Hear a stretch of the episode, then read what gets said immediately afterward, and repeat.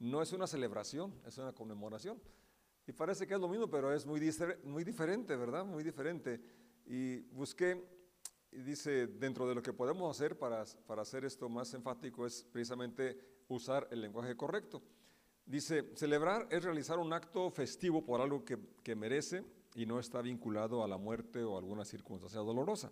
Festejar se refiere exclusivamente a agasajar a alguien con motivo de un cumpleaños o aniversario. Conmemorar es recordar solemnemente algo, por ejemplo, un hecho histórico o a alguien, en esencial un acto o un monumento. En ese sentido, eh, la historia desde donde se instaura la fecha conmemorativa del Día de la Mujer se basa en un hecho histórico relacionado con la muerte, la injusticia, la desigualdad y las brechas que persisten en la actualidad. Entonces, eh, está bien la explicación, ¿verdad? ¿Por qué no es celebrar? ¿Por qué no es festejar? Porque sí es conmemorar. Eh, esto, eh, en 1911, hubo una tragedia en Nueva York, en una fábrica donde 140 obreras murieron calcinadas, asfixiadas, ¿verdad? pues realmente era, era parte de su, de ellas eran parte de la lucha que estaban exigiendo horarios y salarios justos. Y parece que no es solamente el asunto del laboral, sino pues cómo en muchos años eh, hubo tanta opresión. Fíjense, por ejemplo, aquí en México, hasta el 53 eh, la mujer pudo votar, antes no, no tenían derecho a votar. Y en otros lugares, en, eh, Arabia Saudita, apenas el 2011 les dieron a ellas el derecho al voto. Y así podemos hablar de muchos lugares donde sí es mucha la desigualdad, es mucha la opresión, el abuso, que lamentablemente incluso entre los eh, pueblos evangélicos, entre las iglesias evangélicas, hay mucha opresión espiritual, se fomenta mucho la, de alguna manera la violencia física al decir que, que aguanten. Es más, yo eh, eh, de primer mano he visto a muchachos que vienen a la iglesia a buscar novia porque dicen ahí ya las instruyeron bien para que se sujete al esposo. Pero son eh, a veces malas interpretaciones de los principios que Dios establece para el funcionamiento no solamente del matrimonio, sino de la, vida en general. Entonces yo quiero compartirles algunos pasajes que nos ayudan a, tener un, cuadro claro de la dignidad que tienen las mujeres por el hecho de ser seres humanos. Y dice el primero que quiero leer y lean conmigo, es Génesis 1.27 eh, dice así, así que Dios creó a los seres humanos a su propia imagen, a imagen de Dios lo, los creó, hombre y mujer los creó. Fíjate, esa es la NTV y no dice al hombre para hacer énfasis, ¿verdad? En que no se refiere solamente al varón, aunque después se explica claramente mujer, hombre y mujer los creó. Desde la descripción dice creó a los seres humanos, ¿sí? Entonces eso es ya una, comprensión más clara de cómo no hay distinción para Dios en, sexo, si es hombre o es mujer, porque a ambos nos creó Dios a su imagen y semejanza. Y Gálatas, Pablo escribe a la iglesia en Galacia, el capítulo 3, verso 28, dice, ya no hay judío ni gentil, esclavo ni libre, hombre ni mujer, porque todos ustedes son uno en Cristo Jesús. Y Pedro, en su primer carta, capítulo 3, verso 7 dice, esto lo voy a leer en la versión Dios habla hoy, y dice, en cuanto a ustedes, los esposos, sean comprensivos con sus esposas, denles el honor que les corresponde, teniendo en cuenta que ellas son más delicadas y están llamadas a compartir con ustedes la vida que Dios les dará como herencia. Háganlo así para, que, para no poner estorbo a sus propias oraciones. Les que oremos. Padre, doy gracias por tu presencia, que tu promesa es real, donde están dos o tres en tu nombre, ahí te manifiestas. Y gracias porque lo experimentamos y sigue siendo real aún cuando no lo sintiéramos. Gracias por esta lectura y ruego que nuestro corazón, nuestra mente, espíritu sea iluminado con tu presencia y con tu palabra. En el nombre de Cristo Jesús decimos, amén. Eh, Pedro da aquí un principio que se aplica no solo a los casados, sino a los hombres en general, eh, a ser comprensivo con las mujeres y darles honor. ¿Darles qué cosa? Honor, valor, respeto, un, lugar de reconocimiento que les corresponde. No tienen por qué andar en marchas y en luchas eh, diciendo eh, o declarando sus derechos, sino si, si se les da el honor, el lugar que les corresponde. Fíjate cómo dice esta versión, que les corresponde. ¿Por qué les corresponde? Porque son seres humanos hechos imagen y semejanza de Dios. Por eso, así es. Ahora, dice, teniendo en cuenta que son más delicadas, ahí eh, también hace ese, hincapié eh, Pedro, ¿verdad? De cómo la constitución del hombre y la mujer es, diferente, pero no más ni menos, simplemente diferente porque así, creó, así nos crió Dios para complementarnos, ¿verdad? Y luego menciona un, asunto bien interesante que también eh, está por demás, pero Pedro aquí lo menciona porque en esa época y siempre ha habido quienes consideran a las mujeres menos importantes. Es más, hubo quienes pensaban, dudaban que si fueran seres humanos. Incluso aquí en la conquista eh, valía más un burro que una mujer. Es, algo que en la historia usted puede eh, mirar. Como, no estamos muy lejos de las barbaridades que se, que se, hacen por cuestión de ideas equivocadas, conceptos equivocados, ¿verdad? Que incluso, como dije, con la Biblia muchas están de alguna forma avalando la violencia intrafamiliar o, la, violencia contra la mujer con versículos mal aplicados, mal interpretados. Entonces, Pedro dice que las mujeres están llamadas junto con los hombres a disfrutar la herencia de Dios o son coherederas, disfrutamos la misma herencia hombres y mujeres porque ya miramos el inicio, el texto inicial para Dios eh, no hay distinción porque él nos crió con las mismas eh, acceso o la misma eh, esencia a su imagen y semejanza. Ahora, el ejemplo mayor siempre va a ser Jesucristo y veamos en Juan 4, hay, muchos pasajes que relatan cómo trató a las mujeres, cómo, el, trato que se les dio para, para que la gente y nosotros hoy reconozcamos la dignidad que tienen. Y dice, en ese pasaje se encuentra cuando Jesús dice, cansado del camino, se sentó en el, al pozo de Jacob y en ese momento llegó una mujer y dice el verso 7, vino una mujer y Jesús le dijo, dame de beber. Ella responde, como tú siendo judío me pides a mí eh, que soy samaritana? Y dice el verso 9, porque los judíos y samaritanos no se tratan entre sí.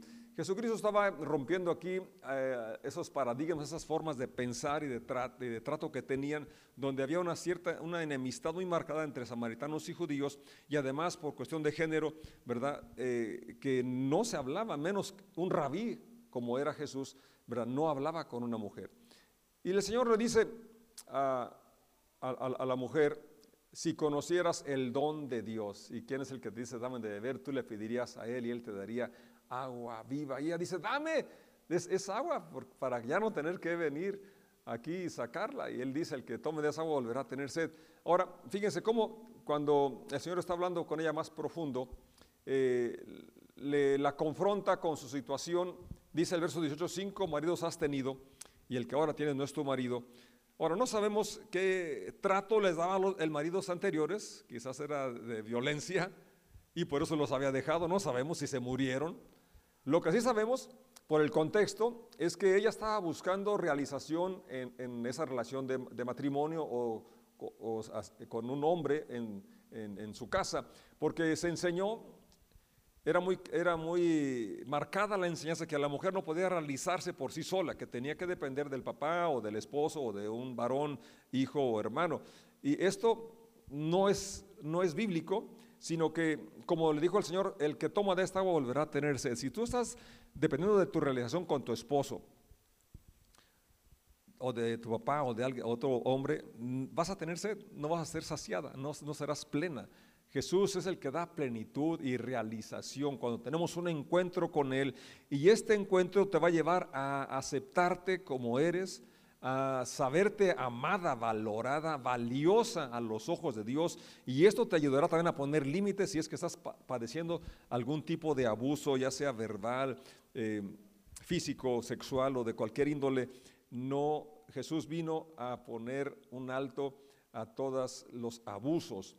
Y dice, eh, siguiendo si seguimos leyendo en el capítulo 4 de Juan, fíjate cómo a, esta mujer le revela asuntos fundamentales, como que Él es Dios y que los que le adoran deben de adorarlo en espíritu y en verdad. Y también le revela que Él es el Mesías, cosas que no lo hizo con otras personas, ni incluso eh, sus otros seguidores. Él a ella le, le, dice, porque en un momento ella dice, cuando el Mesías, cuando el Cristo venga, nos va a revelar todo, pero dice en el verso 26, yo soy, yo soy el Mesías, yo soy el Cristo. Y luego en el verso 27 nos dice que cuando los discípulos regresaron, se maravillaron de que hablara con una mujer. ¿Por qué se maravillaron? Porque como ya dije, no había esa relación menos de un, un, rabí, no podía hablar con una mujer, no debería porque la consideraba inferior, indigna de acercarse, de que pudiera platicar con un rabino. Pues Jesucristo no solamente platicó, sino que les enseñó verdades tan profundas como las que ya mencioné. Y luego, eh, esta mujer, después de ese encuentro, eh, tiene un cambio en, su concepto de sí misma y aprecia tanto lo que tiene que no se puede quedar callada y va y lo comenta con los samaritanos. Dice el verso 39, muchos samaritanos creyeron en él por la palabra de la mujer, porque la palabra tiene efecto de cambiar, de transformar las vidas y de guiar a Jesucristo. No importa que la diga un hombre o una mujer, ¿verdad? Porque lo que cuenta es la, gracia que, que Dios ha puesto en su palabra, que dice que no volverá vacía. Entonces es importante que si tú tienes esa, esa experiencia con Jesucristo, eh, y has sentido esa paz, ese gozo de conocerlo, esa identidad. Ahora, hay a, tu gente que necesita, mujeres y hombres que necesitan saber que son amados, son aceptados por Jesucristo.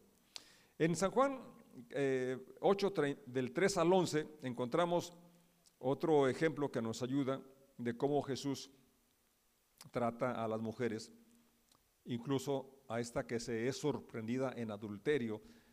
Y en el título, si la, tu tiene subtítulos, ahí va a, encontrar ese, ¿no? La mujer tomada en adulterio. Pero fíjate cómo incluso con los que hicieron los títulos, ¿verdad? Eh, predomina esa idea de doble moral de alguna manera, porque usan una regla para medir a otros y otra regla para medirse a sí mismos. En este caso, eh, conocemos la historia que le, trajeron a la mujer y le, dijeron, la ley dice que apedreamos a las tales. ¿Tú qué dices? Ahora, los que han leído la Biblia se dan cuenta que la ley dice que fueran apedreados ¿quiénes? Ambos. Levítico 20:10 dice así, el adúltero y la adúltera indefectiblemente serán muertos. Y luego Deuteronomio 22, 22 repite lo mismo, ambos morirán. Sin embargo, aquí estamos viendo eh, el, eh, como ya dije, la doble moral, cómo desvían y, e interpretan mal por el prejuicio, por la eh, mal concepto y mala interpretación que tenían pensando, creyendo que la mujer era la responsable de, la tentación, del pecado y de muchas otras cosas, cuando esto, la verdad, no es bíblico, no es la forma como Dios trata al pecado. Eh, cada uno dará a Dios cuenta de sí. No podemos... Eh, ni siquiera Adán podía justificarse porque no fue que la mujer lo obligó, se lo dio, él decidió hacerlo. Entonces, eh, fíjate cómo una vez que el Señor los confronta y les dice, bueno, el que esté sin pecado, arroja la primera piedra, conocemos que ninguno lo pudo arrojar y que los más viejos empezaron los primeros en, en reconocer su condición pecadora y se alejaron hasta el más joven. Dice el verso 10. Entonces Jesús se incorporó de nuevo y le dijo a la mujer, ¿dónde están los que te acusaban? De paso, eh, eh, el acusador es el diablo. Nosotros no necesitamos andarnos acusando. Nosotros nos dio el misterio de la reconciliación. Dios nos ha llamado para reconciliarnos con Él y unos con otros. Ni uno te, condenó, ni uno, Señor, dijo ella.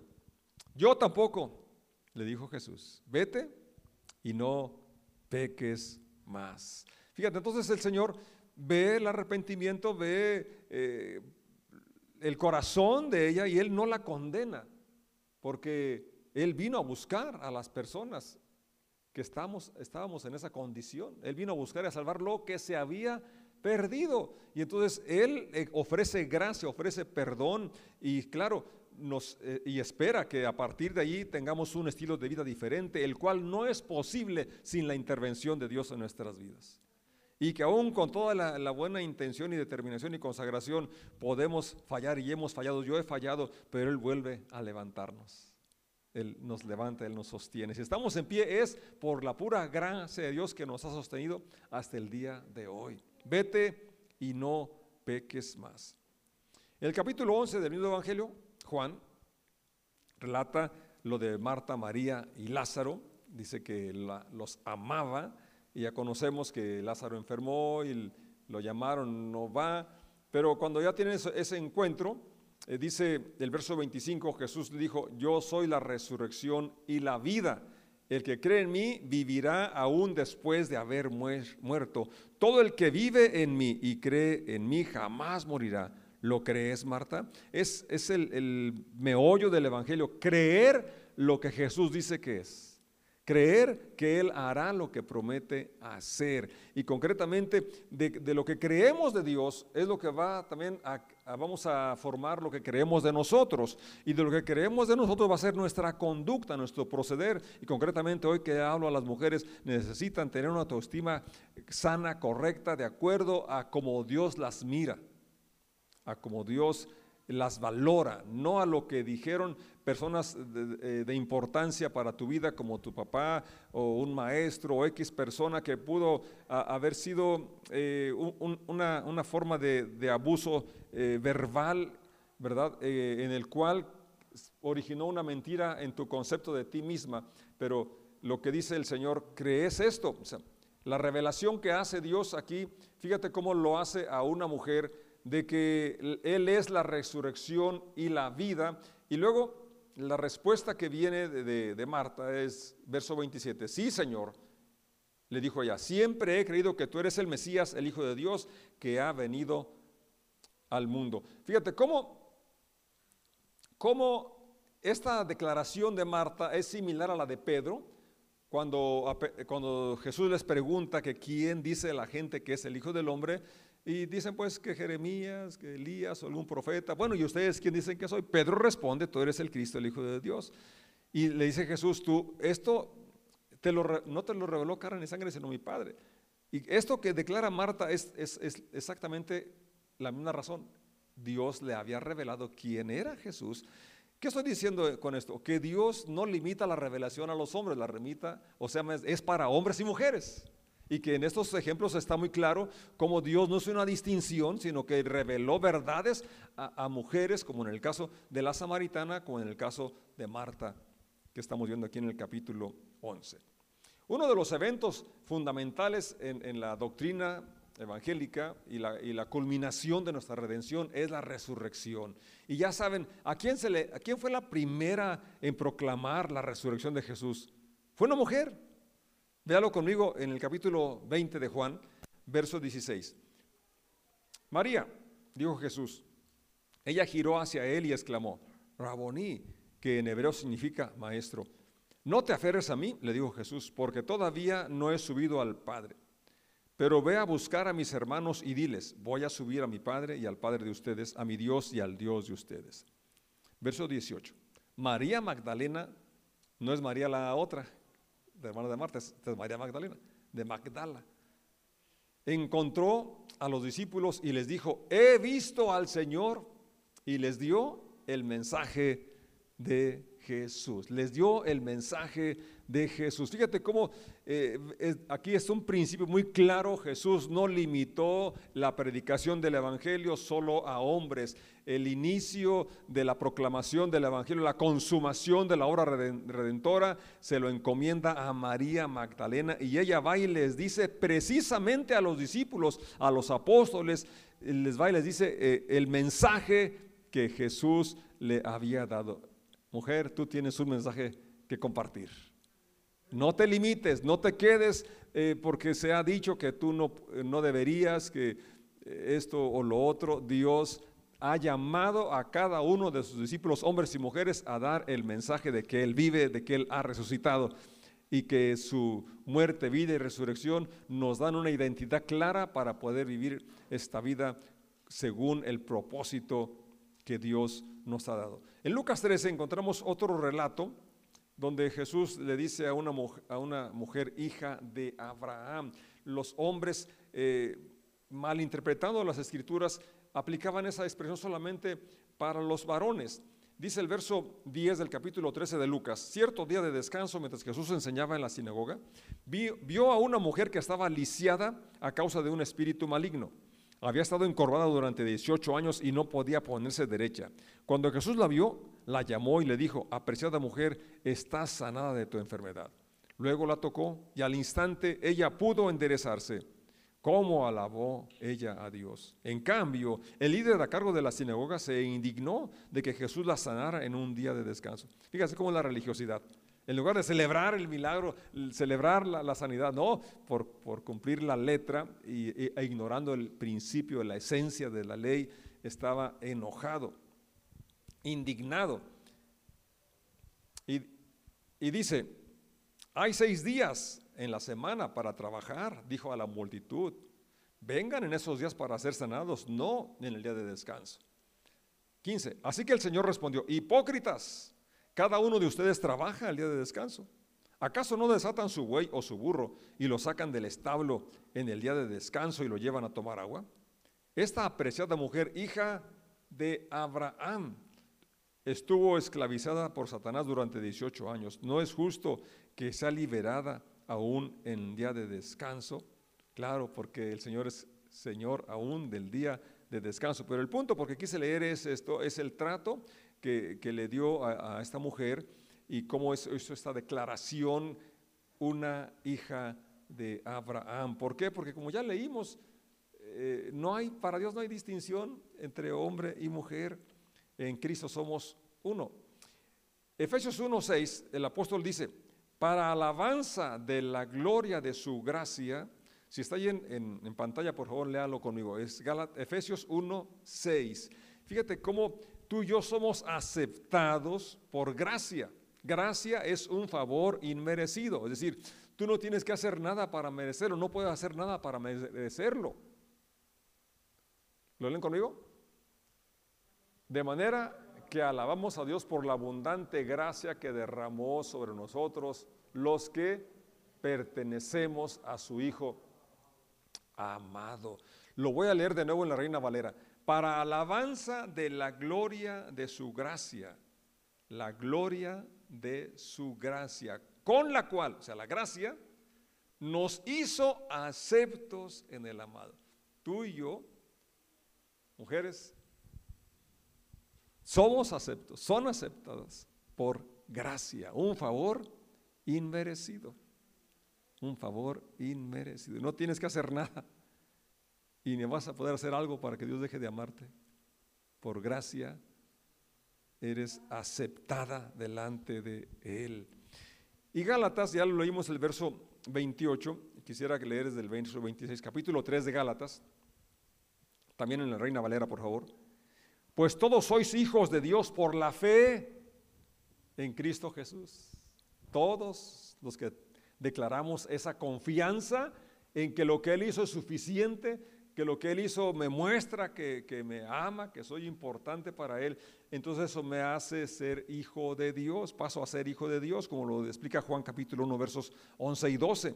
Porque todos habéis sido bautizados en Cristo, todos los que habéis sido bautizados en Cristo, sumergidos, incluidos, de Cristo estáis revestidos. Entonces no hay nacionalidad, no hay griego o judío. O sea, no hay que el religioso y el gentil. No hay esclavo, no hay libre. No hay diferencia si es hombre o es mujer, porque todos ustedes son uno en Cristo Jesús. Entonces, lo que Dios espera es que la mujer pueda ah, saber que tiene valor en sí por ser ser humano hecha a imagen y semejanza de Dios, que no depende de un hombre para su valor o su realización. Es triste como eh, muchas mujeres, ¿verdad? Quizás como la samaritana, están pensando que en el matrimonio o que dependen del esposo para su realización. No es así, dijo Jesús, el que beba de esa agua volverá a tener sed. No, como ya lo he estado diciendo, nos casamos para compartir la realización, la felicidad, no para ser felices. Porque si lo haces para eso, entonces va a ser una disolución tremenda, pero fue por una expectativa irrealista. Sí, porque el único que puede hacerte feliz y, y ser una mujer realizada es tu relación con Dios. Basada en que eres aceptada, amada, como ya leímos, por gracia. Basada en que tenemos una imagen clara de nuestro Padre Celestial, Dios. Aunque hubiese habido un padre abusivo, ¿verdad?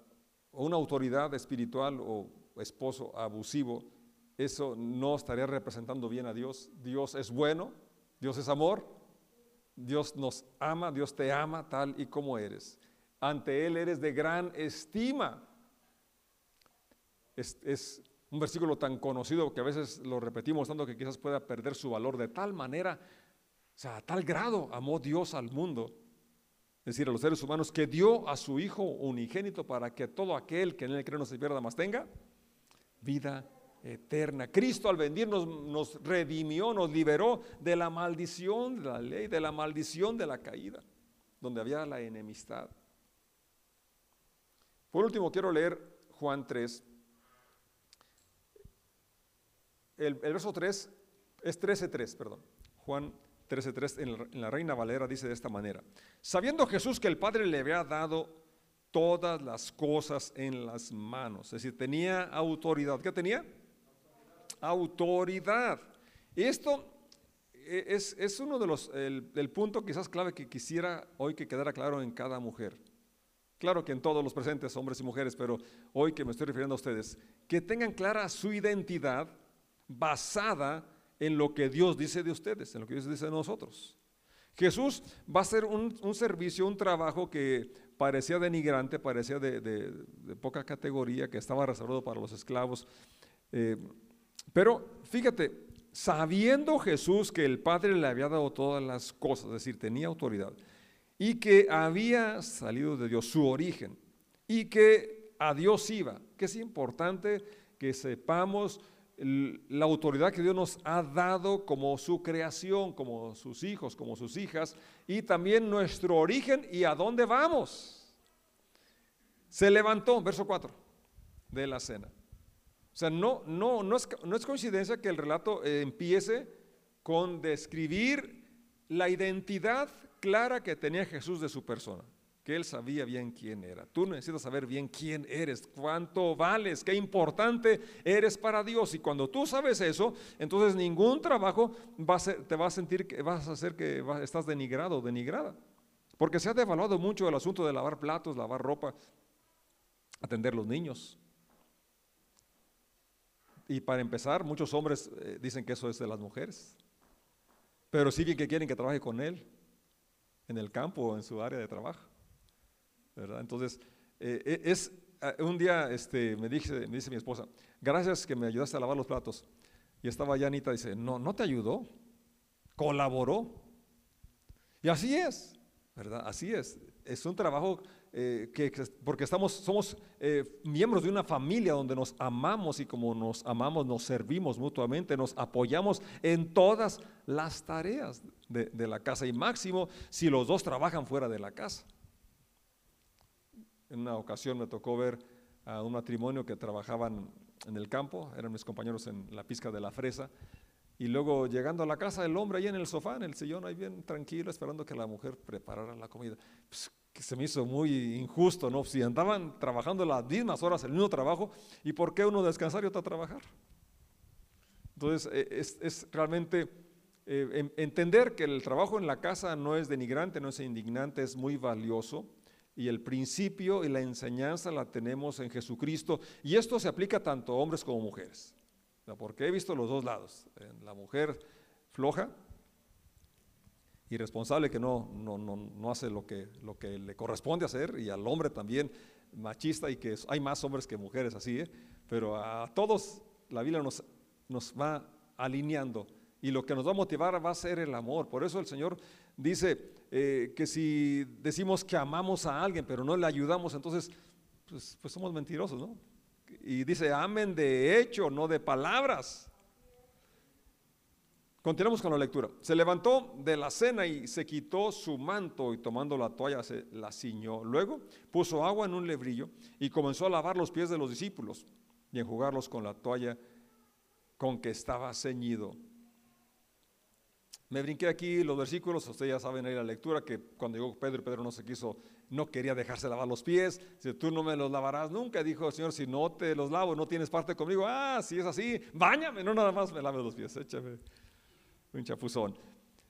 Bueno, el verso 13 dice, ustedes me llaman maestro y señor, el Mesías, el maestro, el señor, el dueño, es más, el creador, él es Emanuel.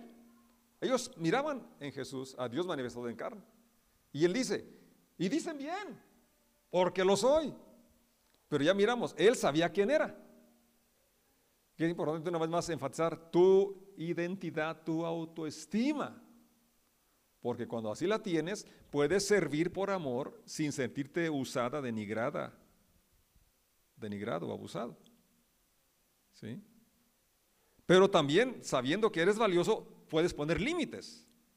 Cuando sabes que no te están dando el respeto, el trato que, que mereces como ser humano, como hija, como hijo de Dios. Pues si yo, el Señor y Maestro, he lavado vuestros pies, vosotros también debéis lavar los pies los unos a los otros. 15. Porque ejemplo os he dado para que como yo os he hecho, vosotros también hagáis. Entonces Dios nos ayude para valorar el trabajo que hace nuestro cónyuge, eh, nuestros padres, nuestros hijos y trabajar en equipo, vivir en armonía en equipo, apoyándonos mutuamente. Ninguno somos esclavo de otro, ni ninguno somos el, el rey o la reina, ¿verdad? Para que estemos allí esperando que, que nos hagan todas las cosas. Somos colaboradores, somos una familia donde nos apoyamos en todos los sentidos y entonces esto es traer el cielo a la tierra.